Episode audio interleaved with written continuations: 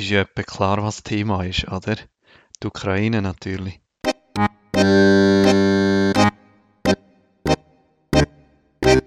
Hallo zusammen, ich bin der Dominik und ihr hört meinen Podcast. Mein Ziel ist, 100%, also Vollzeit, als Freiwilliger im Asylbereich zu arbeiten. Wenn ihr noch nicht gesehen seid, dann geht auf meine Webseite www.dominikgalliker.info.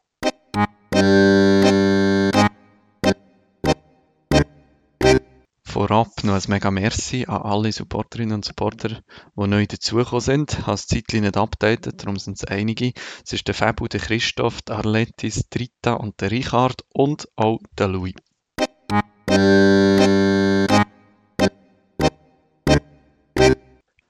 Ich muss ehrlich sagen, die Ukraine-Situation gibt mir im Moment recht zu denken. Äh, es hat bei mir so ein einen inneren Konflikt ausgelöst, ehrlich gesagt. So im Alltag spüren wir es noch nicht bei Masai. Also es sind bis jetzt noch keine Geflüchteten aus der Ukraine hier bei uns. Vielleicht sind einige schon in Asyl, äh, Bundesasylzentren, aber sie sind bis jetzt noch nicht bis zu unserem Verein gekommen. Aber ich verfolge halt das Ganze mit grossem Interesse. Und irgendwie habe ich so einen kleinen Konflikt, ehrlich gesagt, bei mir selber. Zwar einerseits freue ich mich mega über die ganze Unterstützung, die es im Moment gibt und äh, fast jeden Tag etwas Neues und das finde ich sehr schön, auch weil ich habe, dass das gar nicht mehr so möglich wäre. Auf der anderen Seite habe ich mega Mühe mit all diesen Sachen, weil ich, bei mir ist einfach immer das Gefühl dabei, dass die Leute nicht gleich behandelt werden, ähm, abhängig davon, woher das kommt. Und ich erkläre nachher, warum. Aber so zuerst gleich das Positive, weil wir ne, ja nicht nur negativ schnüren. Das Positive finde ich, all die Meldungen, die jetzt gerade rauskommen, mit Spenden, mit Demonstration für Frieden, mit allgemeiner Anteilnahme. Ähm, beispielsweise die SBB hat gratis Transport angeboten für Geflüchtete aus der Ukraine. Salt hat ähm, Roaminggebühren erlassen, was ich gelesen habe, für die Ukraine, was ich mega etwas Wichtiges finde, ähm, weil es so sicher auch besser möglich ist, Kontakt zu Familienmitgliedern zu behalten. Familien, die vielleicht im Moment zerstreut werden auf, auf halb Europa. Dann hat es Airbnb als Firma, die gesagt hat, jetzt tun wir gratis Unterkünfte anbieten für ukrainische Geflüchtete. Das heißt, Leute, die eh schon ein Airbnb-Wohnung anbieten, können die in Geflüchtete anbieten und sie werden quasi von Airbnb gezahlt. Und jetzt gerade vorher habe ich noch eine Meldung gelesen vom Bund, dass der Bundesrat vorschlägt, dass man einen speziellen Schutzstatus S einführt für Geflüchtete aus der Ukraine. Einfach, dass man das viel schneller bearbeiten kann und dass die Leute schnell äh, Aufenthaltssicherheit haben ähm, und auch könnten arbeiten, wo dann halt einfach vorübergehend ist, bis sich die Situation in der Ukraine beruhigt hat. Und irgendwie ist, ist das mega schön. Es ist für mich ein bisschen vergleichbar vielleicht mit 2015, wo die Refugees Welcome Kultur gekommen ist. Und irgendwie habe ich gedacht, das sei ein bisschen verloren gegangen ähm, hängt natürlich zum Beispiel mit Silvesternacht in Köln zusammen und nachher das ganze Pegida-Zeug und so, aber jetzt auch bei, im Zusammenhang mit Afghanistan.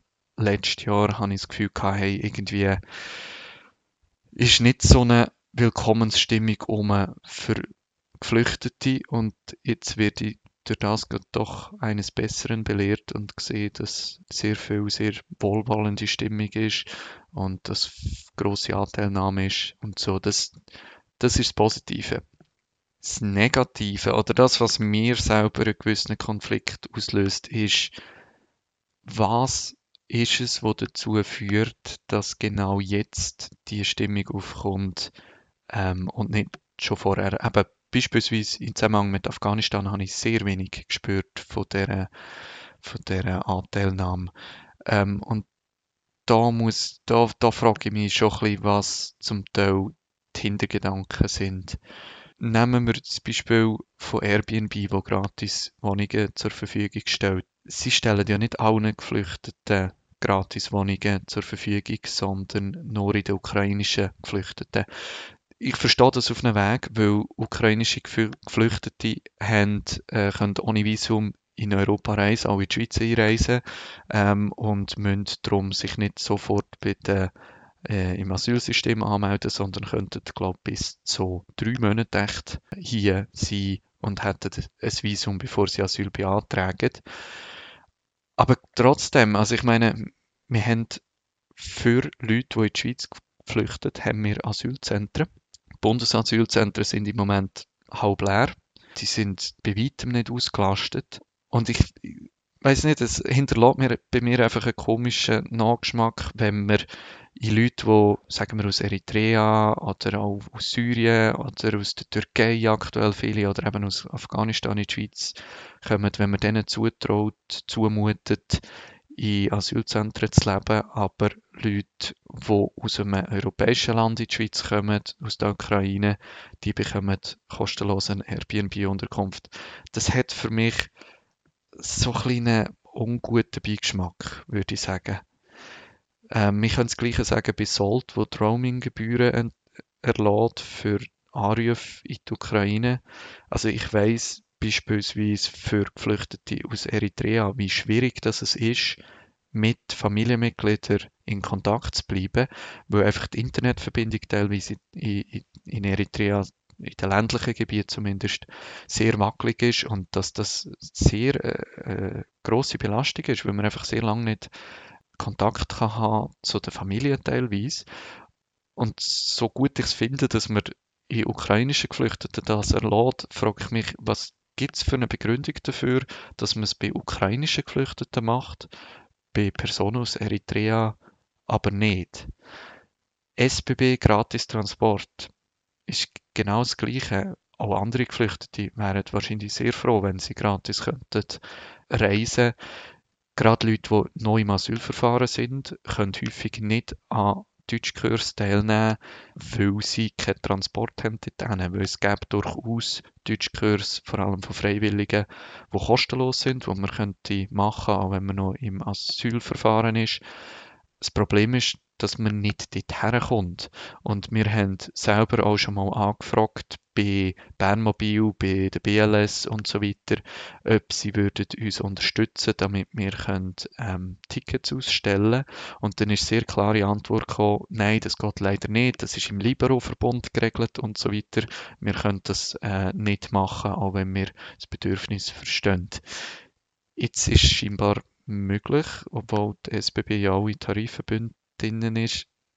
Ich frage mich einfach, was macht es aus, dass jetzt das plötzlich möglich ist für ukrainische Geflüchtete, nicht für alle Geflüchtete, sondern nur für ukrainische Geflüchtete.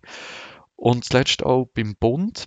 Man kann ja irgendwie noch einen Unterschied machen zwischen äh, privaten Firmen wie Airbnb, wo das vielleicht auch als eine gewisse Marketingchance sehen, wenn man das ein bisschen böse sagen ähm, und dem Bund, wo quasi offiziell ist der Schutzstatus S, der jetzt geschaffen soll werden nach dem Bundesrat, finde ich sehr sinnvoll, weil der ermöglicht, dass man generell allen Personen, die aus der Ukraine jetzt in die Schweiz einreisen, den Schutzstatus S gibt. Der ist gültig für ein Jahr, wenn ich mich nicht täusche, und ist begründet damit, dass eben Kriegszustand ist in der Ukraine. Und nach einem Jahr kann man den verlängern und äh, falls der andauernd ist bis zu fünf Jahren, dann wird er automatisch umgewandelt werden in eine B-Bewilligung, was in einem Flüchtlingsstatus ähm, gleich kommt.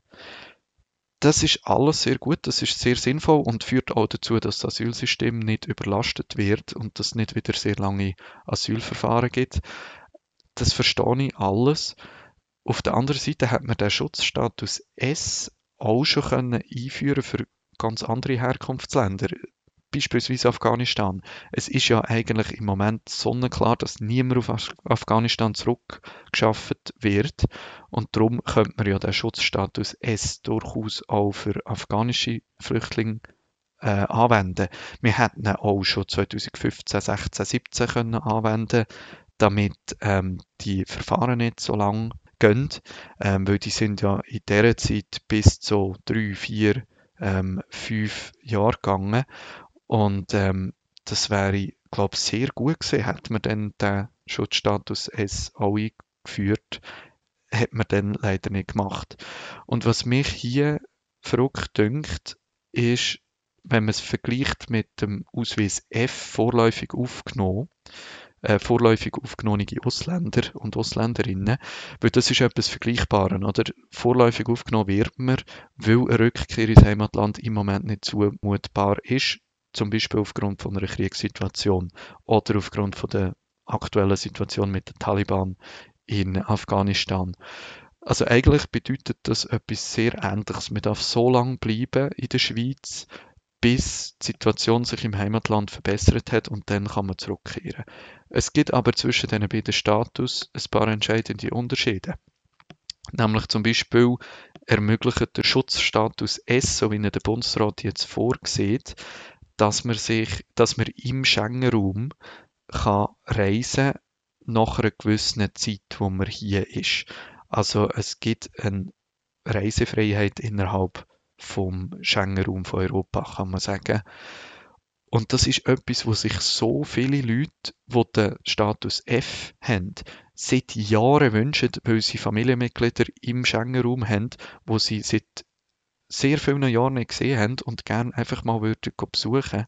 Und da wird zum Teil so mühsam da, dass man eine Sonderbewilligung bekommt, dass man eine darf auf Deutschland Tante besuchen oder die Eltern oder ein Geschwister oder so und es wird tendenziell noch erschwert. Also ich komme nicht recht daraus, warum jetzt das bei ukrainischen Geflüchteten plötzlich überhaupt kein Problem ist, dass die können reisen innerhalb von Europa, aber andere Geflüchtete, dort ist es irgendwie mega schwierig, mega schlimm, wenn die einig auf Deutschland reisen oder auf England oder so und gehen, gehen Verwandte besuchen. Ein anderer Punkt, wo der Bundesrat jetzt vorsieht, ist, dass ein Schutzstatus S nach fünf Jahren, wenn die Situation im Heimatland nicht besser geworden ist, automatisch umgewandelt wird zu einem B-Status. Das bedeutet verschiedene Vorteile, aber unter anderem, dass längerfristig gesichert ist, der Aufenthalt. Und auch das ist ein Punkt, wo Personen mit F-Ausweis sehr darunter leiden, dass das nicht automatisch passiert. Also für Personen mit F muss man ein Härtefallgesuch stellen. Das kann man frühestens nach fünf Jahren machen. Aber dann bekommt man nur den B-Ausweis, wenn man sich gut integriert hat, wenn man ein höchstes Deutschniveau hat, wenn man finanziell selbstständig ist und zum Teil noch weitere Sachen erfüllt. Ich finde das nicht grundsätzlich falsch, aber man stellt sich zum Beispiel vor, wenn jemand mit 50 in die Schweiz kommt und einen F-Ausweis äh, bekommt, wie schwierig das, das ist, die Ziele zu erreichen, dass man nachher ein Härtefallgesuch ähm, kann stellen und ich würde noch, ich hätte noch so gern, dass das äh, vereinheitlicht wird. Wie gesagt, ich habe gar nichts gegen Schutzstatus S. Das Einzige, was ich mich, mir würde wünschen, ist, dass all die Sachen, die jetzt gelten, ähm, für Geflüchtete aus der Ukraine, dass die einfach für alle würde gelten und würde für mich so ein bisschen den Beigeschmack verlieren, dass man hier Personen besser behandelt als andere, nur weil sie auch aus einem europäischen Land kommen und weil sie vielleicht einen, sagen wir, gemeinsamen Feind haben. Das ist einfach etwas, das kann ich, kann ich nicht verstehen. Wie gesagt, ich will nicht irgendwie, das tönt, als wäre ich da mega kritisch eingestellt. Ich freue mich mega über die, die ganze Freude. Ich hätte einfach Freude, noch mehr Freude, wenn alle gleich behandelt würden.